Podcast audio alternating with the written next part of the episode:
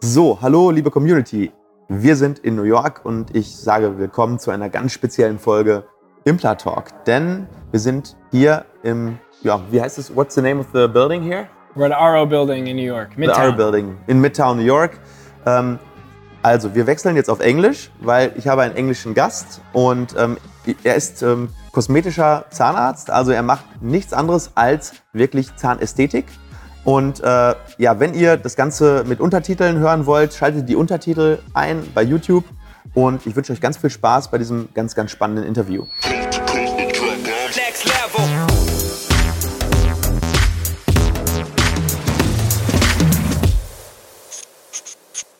Let's start the interview. Um, I got Mr. Nick Mavrostomos. Is that correct. right? That's right. Okay, so um, introduce yourself. What do you do? What do you stand for? And um, yeah, what's your passion basically? Yeah, so my name is Dr. Nick Mavrostomos. I'm a cosmetic dentist here in the city. Uh, I work at APA Aesthetic, a very large aesthetic practice here. Um, they have practices in Los Angeles and Dubai as well, so there's a pretty global reach to our practice and our patient pool. Um, I'm super passionate about cosmetic dentistry. It's been a field that I've always been interested in and always pursued. Um, and I've always kind of geared my education, my knowledge, and my training towards being as best as I possibly could to prepare myself for an opportunity like this one, which you know was a big opportunity for me. And um, you know, I was super excited to join this practice and to be a part of a community where I could really focus all my my efforts and energies towards the exact type of work that I love to do. So wow, that's really cool. So. Yeah. Um, tell us, um, Dr. Apa is really famous in the field. Um, he's one of the most uh, world-renowned uh, um, uh, cosmetic dentists.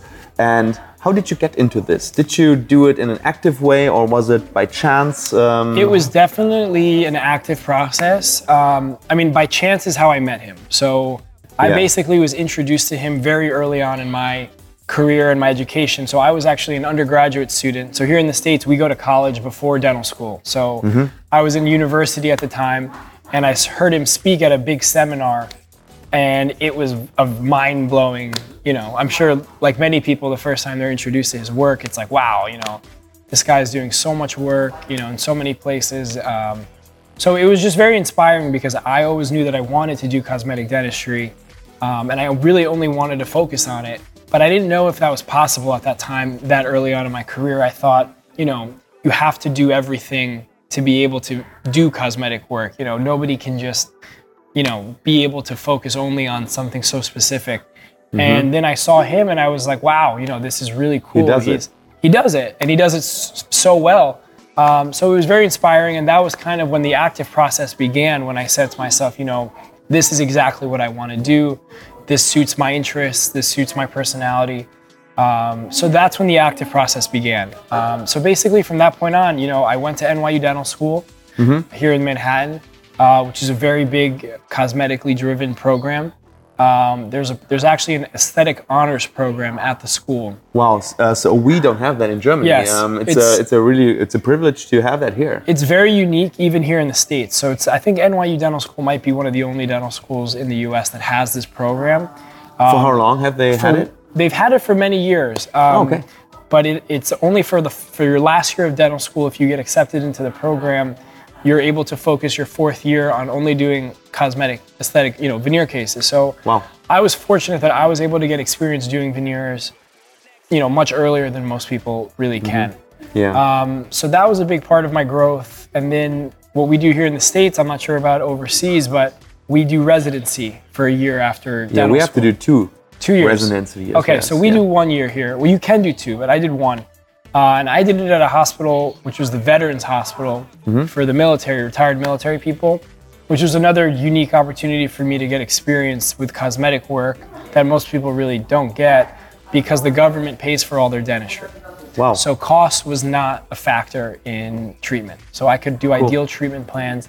So I had a lot of experience with doing cosmetic work leading up to finishing school, basically in my training, which which was hard. But you know, I always put myself in a position to try to get as much experience as possible because I knew that yes. my goal it's super was important. to do this. Yes.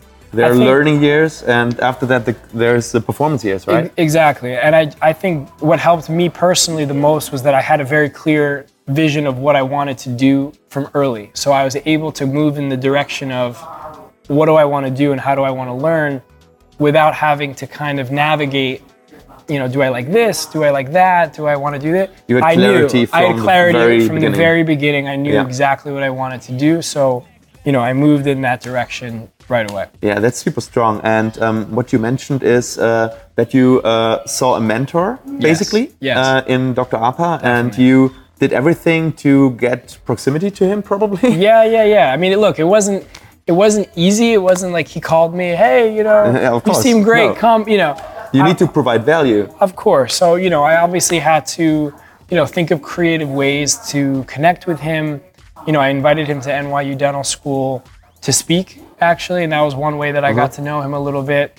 Um, you know, I tried to go and shadow him at his office when I was young, which again wasn't easy to do. He's a busy guy, and you know, lots of people want to show up and, and but you know, it, it, it just became a process where it, it was a long period of time, but I stayed consistent with what I wanted. I always knew that I wanted to end up there, and Yeah, you know, persistency. little wins. luck, a little persistence, Yeah, some hard work, a- and, you know, here we probably are. some talent. Some talent, a little bit. Yeah, he, he probably looked at your work because Yes. uh, he's not gonna let him. Uh, I'll actually never forget. I one of the times when it got a little bit more serious and I'd gotten to know him. Yeah. You know, he asked. He said, "Bring a portfolio of your work. I want to see what you've done." Yeah, And that's pretty nerve wracking as a as a young kid to show you know the best in the world at, at cosmetic dentistry. You know, here's my cosmetic dental work. Um, but I've always had you know confidence. I know that I'm learning still. I know that I'm, you know, I'm not him, but I'm getting. You know, my goal is to get that good and to learn from him, and you know, so it's it's been a cool journey. You know, it's been fun. Very I, I've been enjoy, enjoying it. I should say. You know, so So yeah, let's talk about a little. Uh, let's talk a little about um, cosmetic dentistry. Yeah. Um, it's a pretty new profession, basically, Mm-hmm. because um, maybe 50 years ago, cosmetic dentistry was probably 10 people in the world did it. Yeah. And now um, everybody wants to do it. Um, There's a lot of demand Yeah. coming on because of the social media and all that, and Right. everybody wants to have perfect teeth. Right. So um, sometimes you have to um, be a little ethic about it because Yeah. not everybody um, who wants what they think they want Exactly. should get it because Totally. it's not good for them. Right. Um, so how do you see that uh, in the in the in the macro, basically, um, the field of cosmetic dentistry in the future, and uh, where do you think the whole thing is going? But yeah, I mean, you make a good point. It has not been around as long as we think it really. I mean, bonding porcelain to enamel, I think that, you know, that research started, I think, in the 70s or the 80s. So it's not yeah. that, you know, old of a. And the of a- materials were really bad. and the material, right. So I think we're still learning as we go. But I think we've, you know, in my opinion, I think we've reached a point now where the materials that we have and the bonding protocols that we have, I think are at least predictable enough that we know we're providing a good product Yeah. that we can usually safely assume if taken care of properly and in good occlusion and with good hygiene, you know, that can last 15, 20 years if taken care of properly. Um, but yeah, as far as the future, I think the biggest, you know, where cosmetic dentistry now is at a crossroads is digital, you know, versus analog. Yeah. And that's kind of where I see dentistry moving in towards. Um, you know, it's it's interesting. Our office, the way we do it, it's a mixture of both. Yeah, you, So- st- you still do regular impressions, and sometimes you do the uh, so we, digital impressions. we incorporate digital and analog together. So we still take PVS impressions. We still pa- we still pack cord. You know, Mhm. we're taking Yeah. normal impressions. we do. Yeah, yeah. But we also have a scanner that will, you know, will use the scanning components for things like, you know, after making temporaries, that we want the lab to have a very accurate copy of to make the finals look like that. Yeah. We'll scan the temporaries Yeah. and give them a printed model of these are the temps, here are the photos. Yeah. You know, we want to recreate this in the finals. And then the actual veneers that we're making are still layered by hand with, you know, powder and liquid feldspathic porcelain. So Yeah. we don't mill a lot of Yeah. restorations. We'll, we'll, we'll use the milling for some posterior restorations, some stronger, you know, inlays or some copings, but but it's still a very old school approach, which I think is unique about you know what we do. It still has a very old school. Yeah, it's like like a good leather shoe, basically, Yes. right? Because um, you can make good shoe um, with the synthetics and all that, and you can manufacture it uh, in a in a, in a um, factory basically. And then they're all the same. yeah, they're all the same, right? Right. It's it's about in, individualism, right? Exact- and that's that's really the biggest you know emphasis that we make you know where we where we're working right now is that we want every smile to be unique and it, it really comes down to the smile design process really is Yeah. it- that's aesthetic dentistry right i mean you know anyone can prep a tooth or bond of video you know that's not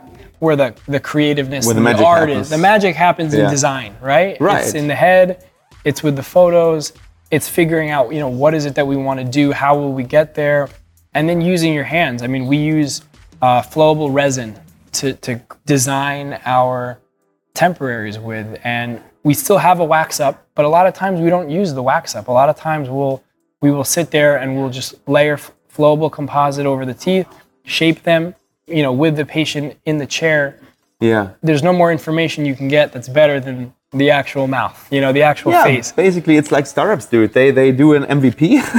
you know that it's a Yeah. minimum viable product, and then they improve it with feedback. that's right Yeah, and you get feedback instantly That's from the from the patient. That's right. So, um, what's probably very interesting for the um, community and for the dentists watching our channel is um, how much time do you spend for for that process? Uh, because people think that the prepping process is the thing that takes the most time. Yeah. But how how do you yeah I- evaluate that? you know it's interesting you say that because we basically have a whole separate appointment a second appointment just for the temporaries to Uh-huh. really make them perfect so you know the patient will come in and we'll prepare them obviously and we'll put them in temps and we always bring them back a day later for a full appointment to see them when they're not numb they're not on anesthesia anymore Yeah. they've had a little time to see what they have to speak a little bit Yeah, show that to the family, to friends. the friends, the girlfriend, whoever.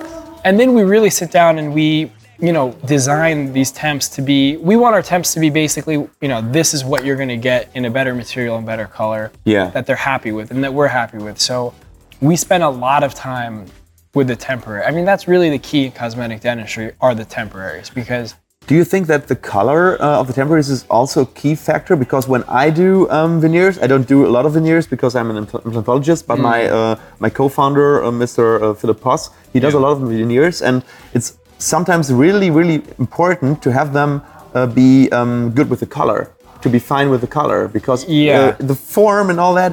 Um, it's, it's important to you. It depends on the on the on the, on the patient. But if the color doesn't match, you got a problem. I think the biggest key with the color and the temporaries is kind of understanding, you know, what certain shades of temporaries are going to translate to. So, for instance, if a patient is in B1 temps, Yep. shade B1, and they say, you know, this is great, I love this color. Well, I know in my head that, you know, a 1M1 shade, maybe a, a warmer OM3 is going to be similar. Yeah. Or, or vice versa. Sometimes they may be in, in, a, in a B1 and they say, this is too bright. So, how do you translate this is too bright to, okay, now what shade? Yeah. It's hard. But I think you kind of, you know, the key I think with color is really kind of understanding your patient and what they're looking for Yeah. And using things that are actually tangible to make decisions, such as, you know, if you're doing the top arch of teeth, you look at the bottom arch, you say, do you want them brighter a little Yeah. bit? Do you want them to match the bottom exactly?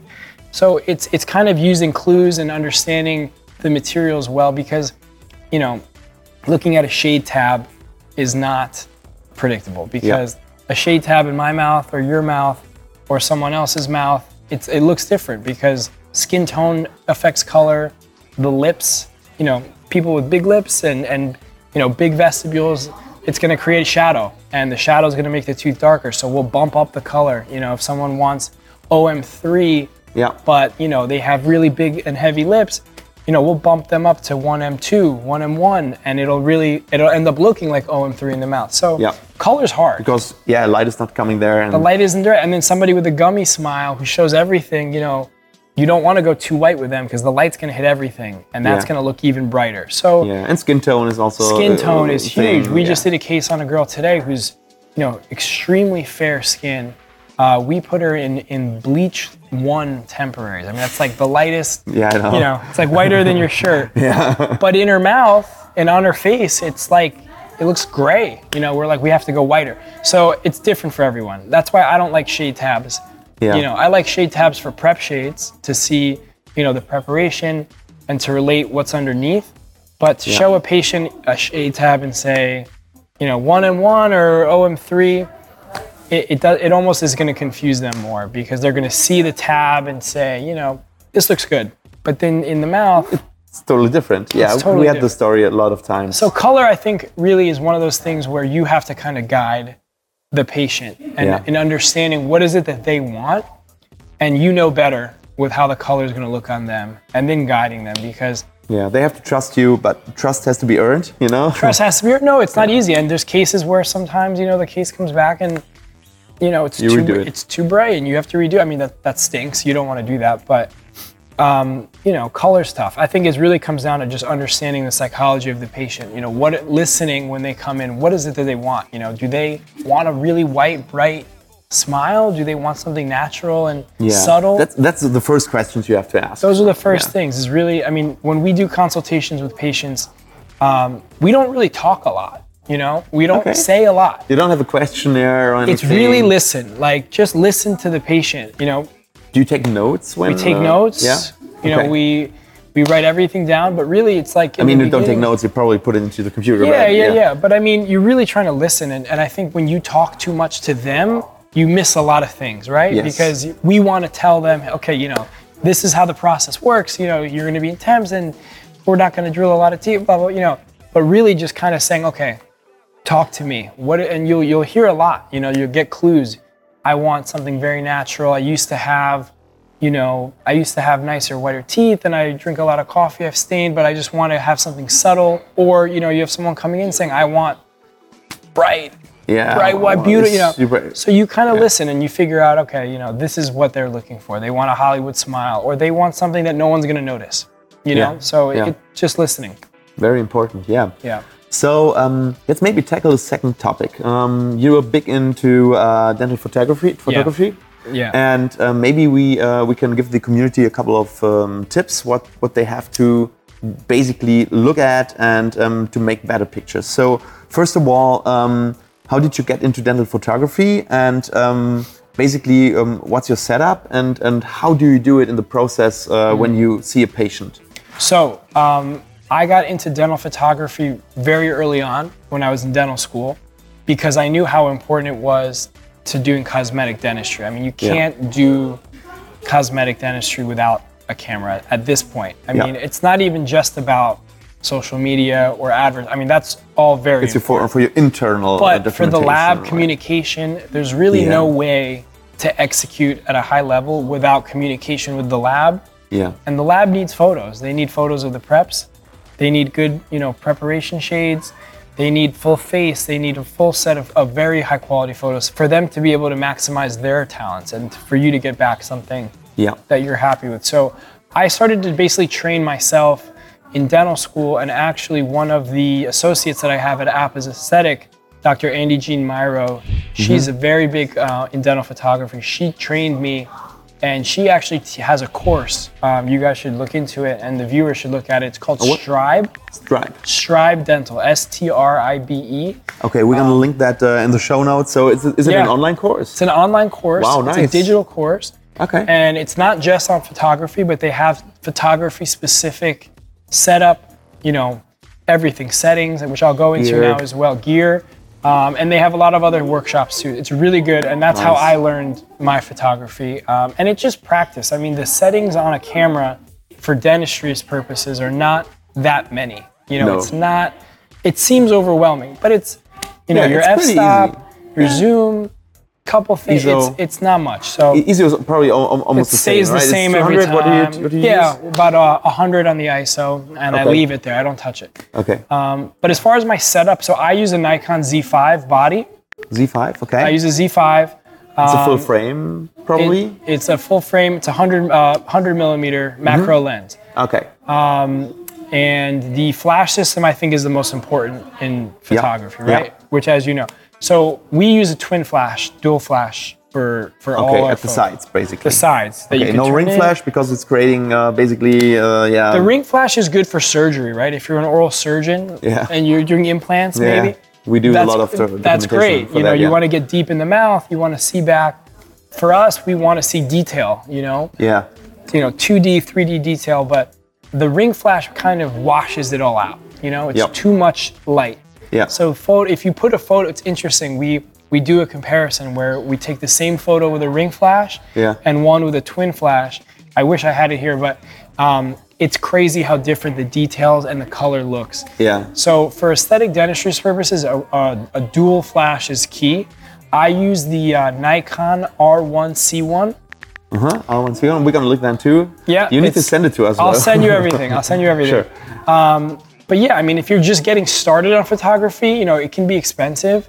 The body of the camera is the least important, right, for quality. Yeah. The lens and the flash are the two most important. So, you know, a Z5 is a pretty good camera. There's better, but you could also downscale to something much more basic on the body, Yeah. but invest in a good lens and a good flash and still take excellent quality photos. So um, that's the setup. And in terms of, you know, our protocol, we we take the same photos for every patient. So it's uh, basically standardization. Standardized- Yeah, very important uh, to have your protocol. It's yeah. super important to have a, a protocol. You know, um, the AACD, the American Academy of Cosmetic Dentistry, they actually have a catalog with not only just the full, you know, the ideal setup for aesthetic dentistry, but they actually for each photo, they explain the settings that you should have on your camera too. So that's also how I got started in learning. Now I've kind of tweaked. feeling. Now I kind of tweak. Yeah. But as far as getting started, so we have a new patient come in. We always take a full set of photos. Yeah. So full face from the side and from the side, Yeah. a smile shot from the side and also from the side, Yeah. and then intraoral, biting, half open, excursive movement, oh, Intraoral with mirrors. intraoral with retractors first. Retractors, okay. Retracted first, Yeah. bite, Yeah. half open from the sides as well. And then something I like to do as well is if I'm gonna, you know, potentially do some lower teeth as well, I want to see their protrusive movements. So I'll have them stop at an edge to edge here. Uh-huh. Working side movements, stop on the guy, see if they have guidance.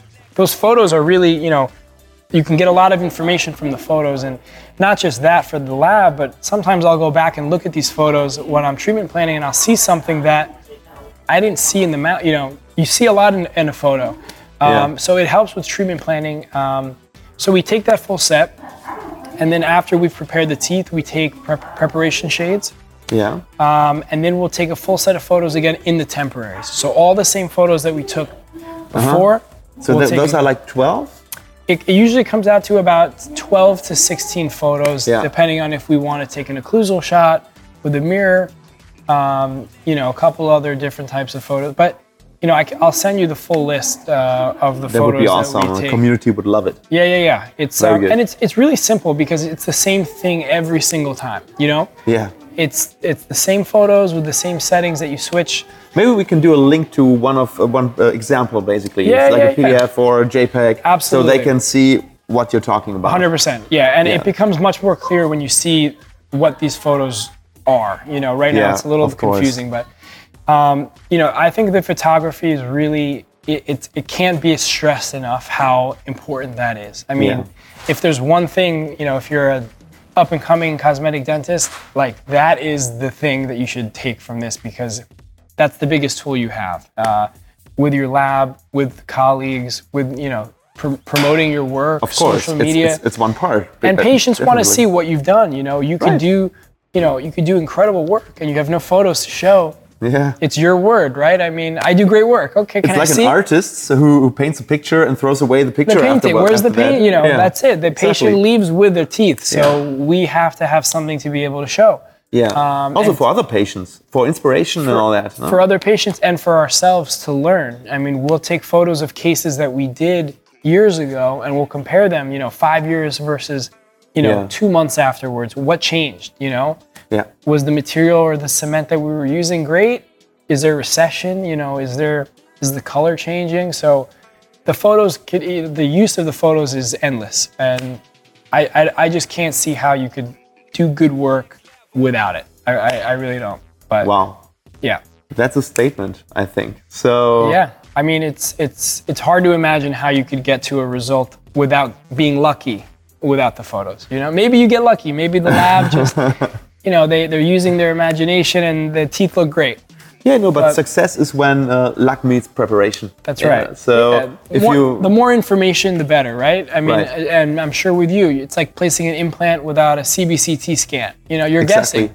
Exactly. Maybe, maybe, maybe it works out, but that wasn't because you had all the information you needed. it's all about success quotes. Yeah, I mean, even even even a clock that doesn't run is right two times a day. That's so, right. Um, Exactly. It, it, it's about success rates Yeah. basically, and um, you never get to 100%. But by using a lot of information, a lot of experience, by Yes. Mm-hmm. talking to people, by talking to patients, by listening what you said, um, you get close to those Right. 100%, and that should be. What we should all aspire as dentists. Yeah, and we want to just basically limit the guessing, right? I mean, Yeah. we're never going to be perfect, and there's always going to be room for error and room for assumptions. But if we can limit, you know, how much of what we're doing is blind versus with with solid, you know, data, Yeah. that's the goal. That's the goal. And and something unique about our practice is that we have our ceramics in house. Yeah. that's So, that's, I mean, we're spoiled, right? I mean, they're right down the hall. You know, I can say, hey, come and take a look at this. You know, this Yeah, is the color, this is the shade. You know, this is the case that we're working on. You know, they can lay eyes, but a photo is just as good, right? If you have good quality photos and you're communicating with your ceramist with detail, um, you know, that's going to allow them, you know, to do their best work too. Right. Because they're limited with what you give them. right. You know, if you give them, you know, Nothing. garbage, you're They gonna get garbage. to- You're gonna get garbage back. So Right. you can't just say, "Oh my God, you know this looks terrible." All right, did you send photos? You know, did they see anything? Did they? What did you give them to work with other than an impression? it's like the foundation. Yeah? Yes. You, you have to have a good foundation so the technicians can build a good house. 100. percent Nick, 100%. thank you so much. This interview was really inspiring. I think uh, the whole community um, gets a lot out of this, a lot of value, and um, I would love to uh, do a follow up. Uh, maybe when you come to Europe, Yes. you're invited um, very warmly to to our new clinic, or even Yes. before that. Absolutely. Um, so we're gonna have some food together now, and if you have questions, write them down into the commentaries or uh, write us an email or PM us.